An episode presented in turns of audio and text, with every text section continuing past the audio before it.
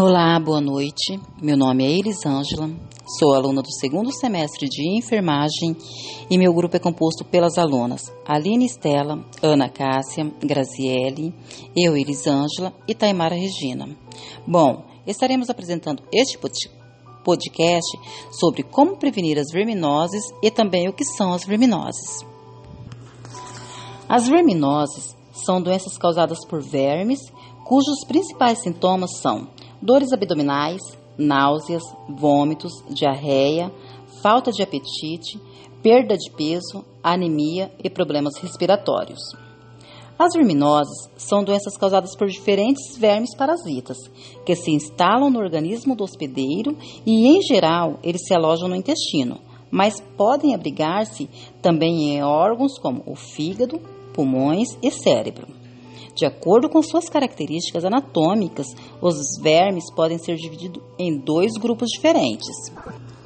Os nematomintos, entre eles a lombriga, as cáries lombricoide, e o ancilostoma, que provoca o amarelão, os oxiuros e as filárias, que possuem corpos cilíndricos e liso, com ambas extremidades afuniladas, sistema digestório completo e sexos separados. Os plateumintos, as tênias causadas de doenças como a solitária e a citicircose e os esquistossomose, por exemplo, possuem corpos achatado e sistema digestório incompleto. Muitos deles são hermafroditas. As verminoses são doenças democráticas. Acometem ambos os sexos, independente da idade, da classe social, nas zonas rurais e urbanas. A transmissão ocorre através de gestão de água e alimento contaminado ou através de pequenos ferimentos na pele por onde o verme pode penetrar. As principais verminoses, como por exemplo a acerostomose, popularmente conhecida como amarelão, a transmissão ocorre geralmente ao pisar descalço em fezes contaminadas com ovos do parasita.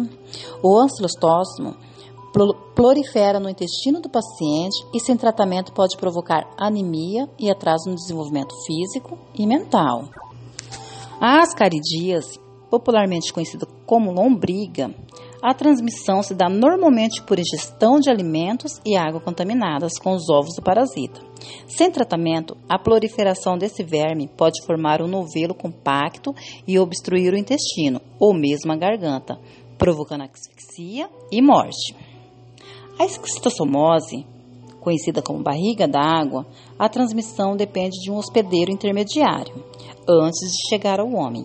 A pessoa infectada libera ovos nas fezes e, ao eclodirem, os ovos liberam larvas que se precisam se hospedar em caramujos de água doce. Quando os encontram, se desenvolvem e depois saem dos caramujos para as águas. Essa forma que sai dos caramujos chama-se cercária pode penetrar a pele dos humanos e finalmente chegar ao hospedeiro definitivo. Os sintomas principais são diarreia, náuseas, tosse, perda de peso e coceira. Sem tratamento, a verminose pode evoluir para formas graves e afetar fígado, baço, esôfago e provocar hemorragias. A filariose na maioria dos casos, é uma verminose assintomática, mas em casos raros, ela pode evoluir. A forma mais conhecida dessa verminose é a filariose linfática. É transmitida por picadas de mosquito contaminado, no Brasil, principalmente do gênero Culex, e provoca obstrução de glânglios e acúmulo de fluido linfático, frequentemente nas pernas, caracterizando o quadro conhecido como elefantíase.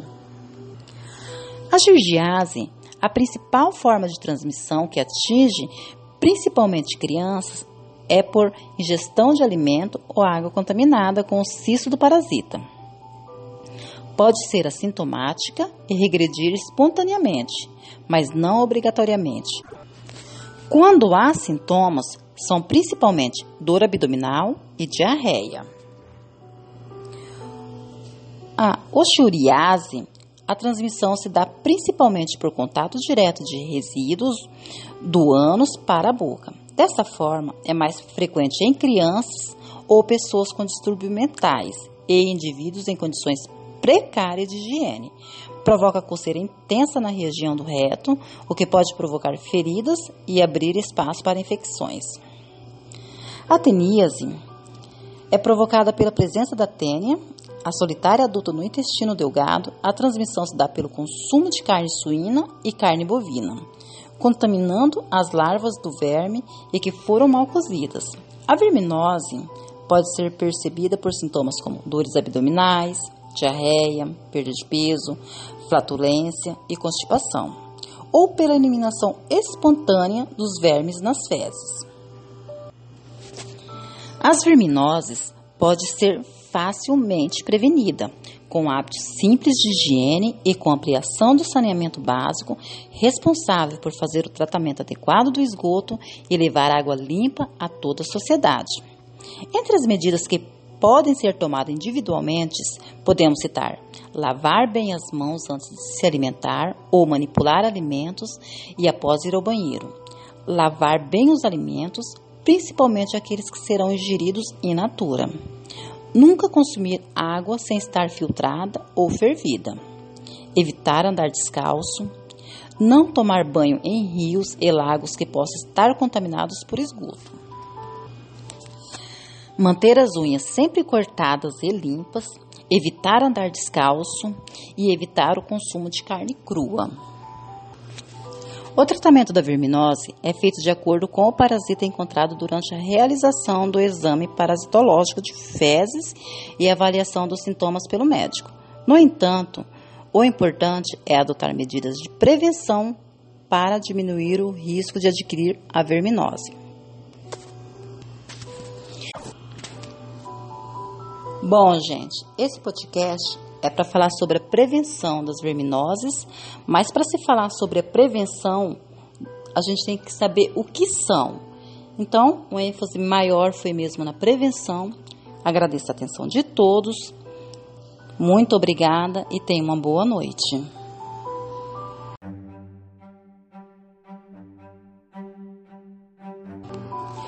Olá, boa noite. Meu nome é Elisângela, sou aluna do segundo semestre de enfermagem e meu grupo é composto pelas alunas Aline Estela, Ana Cássia, Graziele, eu, Elisângela e Taimara Regina.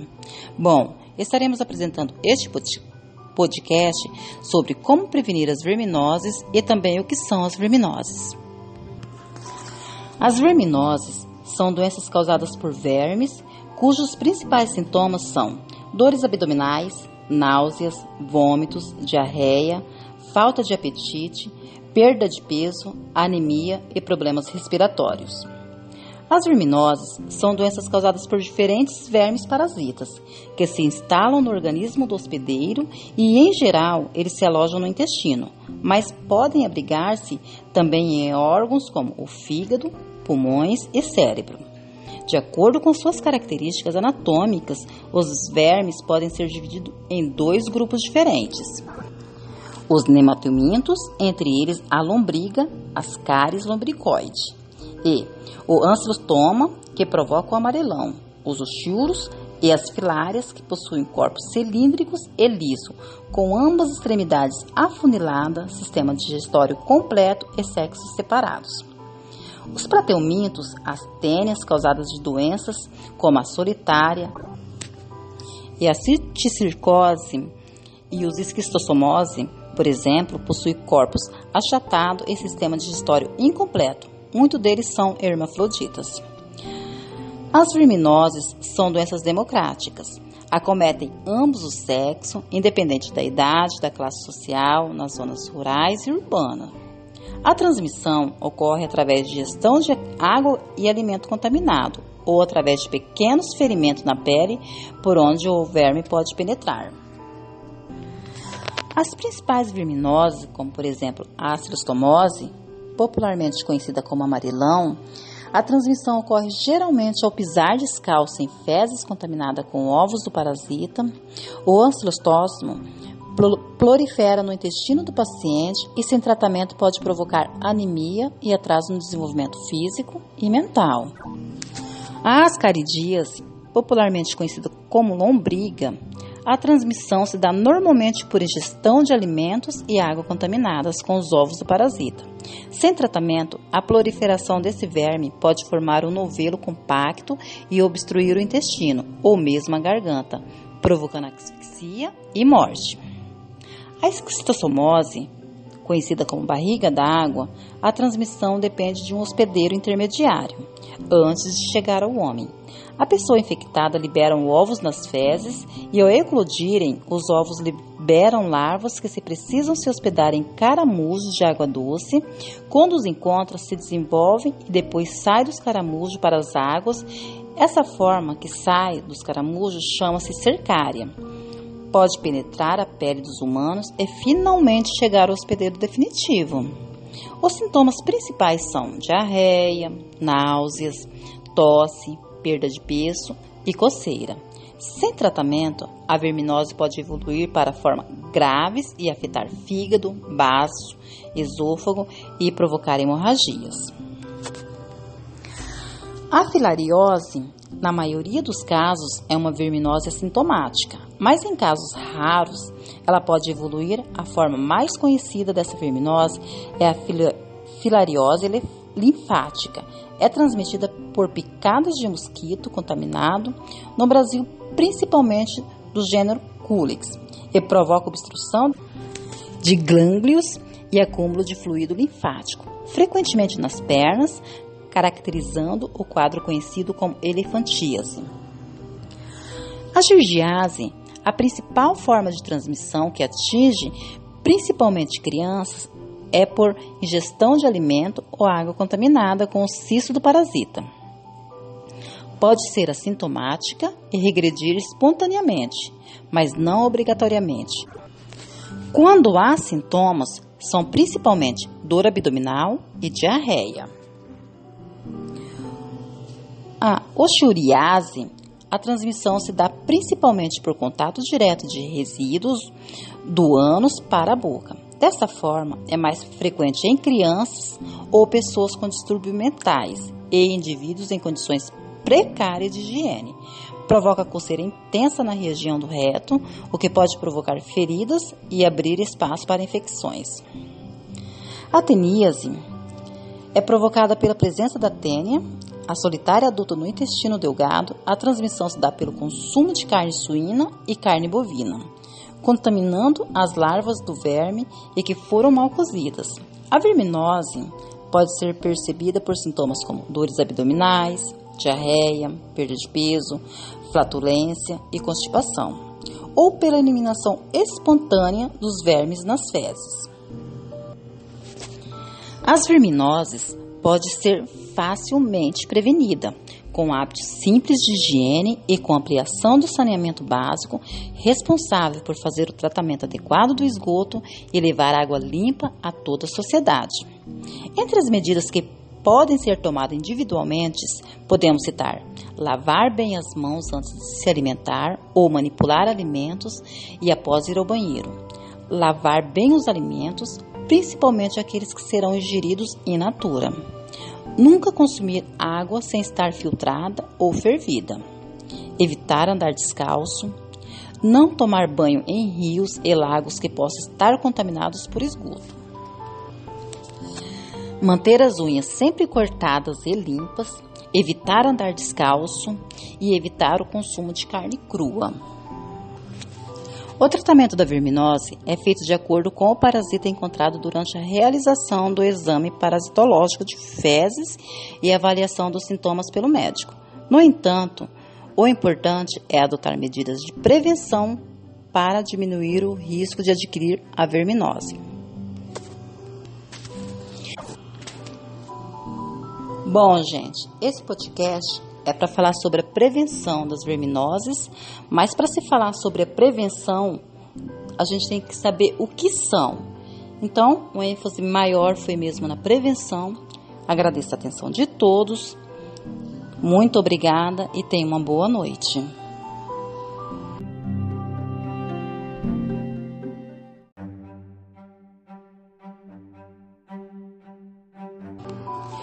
Olá, boa noite. Meu nome é Elisângela, sou aluna do segundo semestre de enfermagem e meu grupo é composto pelas alunas Aline Estela, Ana Cássia, Graziele, eu, Elisângela e Taimara Regina. Bom, estaremos apresentando este podcast sobre como prevenir as verminoses e também o que são as verminoses. As verminoses são doenças causadas por vermes, cujos principais sintomas são dores abdominais, náuseas, vômitos, diarreia, falta de apetite, perda de peso, anemia e problemas respiratórios. As verminoses são doenças causadas por diferentes vermes parasitas, que se instalam no organismo do hospedeiro e, em geral, eles se alojam no intestino, mas podem abrigar-se também em órgãos como o fígado, pulmões e cérebro. De acordo com suas características anatômicas, os vermes podem ser divididos em dois grupos diferentes.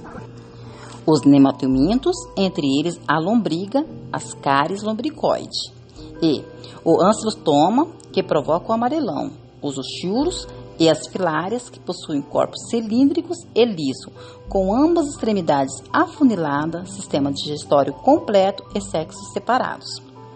Os plateumintos, as tênias causadas de doenças como a solitária e a citicircose e os esquistossomose, por exemplo, possuem corpos achatados e sistema digestório incompleto. Muitos deles são hermafroditas. As verminoses são doenças democráticas. Acometem ambos os sexos, independente da idade, da classe social, nas zonas rurais e urbanas. A transmissão ocorre através de gestão de água e alimento contaminado ou através de pequenos ferimentos na pele por onde o verme pode penetrar. As principais verminoses, como por exemplo a astrostomose, popularmente conhecida como amarelão, a transmissão ocorre geralmente ao pisar descalço em fezes contaminadas com ovos do parasita. O ancilostóstomo prolifera no intestino do paciente e, sem tratamento, pode provocar anemia e atraso no desenvolvimento físico e mental. A ascaridíase, popularmente conhecida como lombriga, a transmissão se dá normalmente por ingestão de alimentos e água contaminadas com os ovos do parasita. Sem tratamento, a proliferação desse verme pode formar um novelo compacto e obstruir o intestino ou mesmo a garganta, provocando asfixia e morte.